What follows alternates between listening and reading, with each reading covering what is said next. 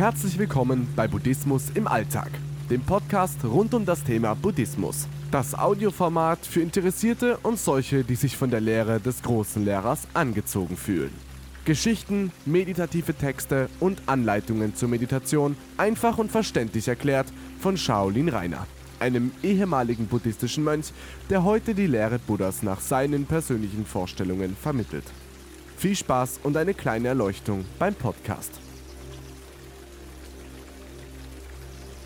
1984 Der Roman des englischen Schriftstellers George Orwell erschien 1949 und wurde schnell zu einem Werk mit wirklich umfassender Bedeutung.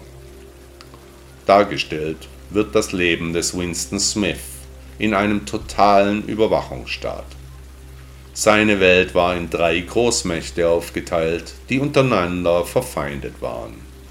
Der Protagonist Smith lebte im englischen Teil, dem Landefeld 1.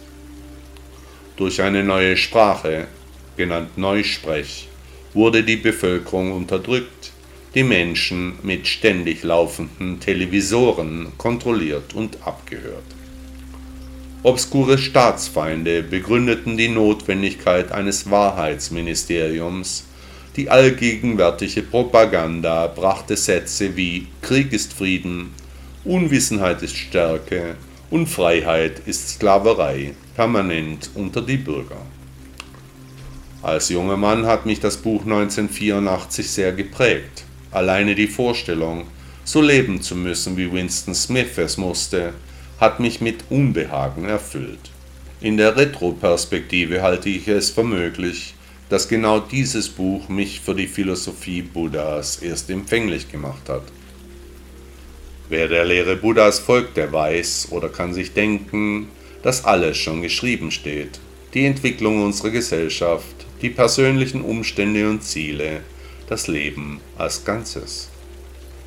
So steht auch bereits fest, ob sich der Einzelne auf die Reise zur Erleuchtung aufmacht oder eben nicht, ob er am Ziel ankommt oder eben nicht, ob er sich frei machen kann von allen Umständen, die sein Leben verdecken oder eben nicht.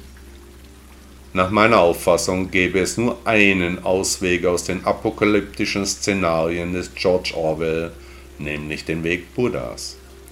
Eine buddhistische Weltanschauung zeigt uns die Wirklichkeit hinter den Kulissen, sowie die Zusammenhänge wahrhaftig sind. Das torlose Tor steht den erwachten Menschen schlussendlich offen. Nach harter Folter und Gehirnwäsche hatte Winston Smith das Prinzip der Regierung verinnerlicht. Er lebte nun für die Doktrin des Staates, er erwartete sogar sehnsüchtig seine eigene Hinrichtung. Ich kann jedem Anhänger der buddhistischen Lehre empfehlen, das Buch 1984 einmal zu lesen. Was hätte der historische Buddha getan, wenn er in einer solchen Welt gelebt hätte? Wenn er der Protagonist von 1984 gewesen wäre? George Orwell sagte einmal, Freiheit ist das Recht, anderen zu sagen, was sie nicht hören wollen.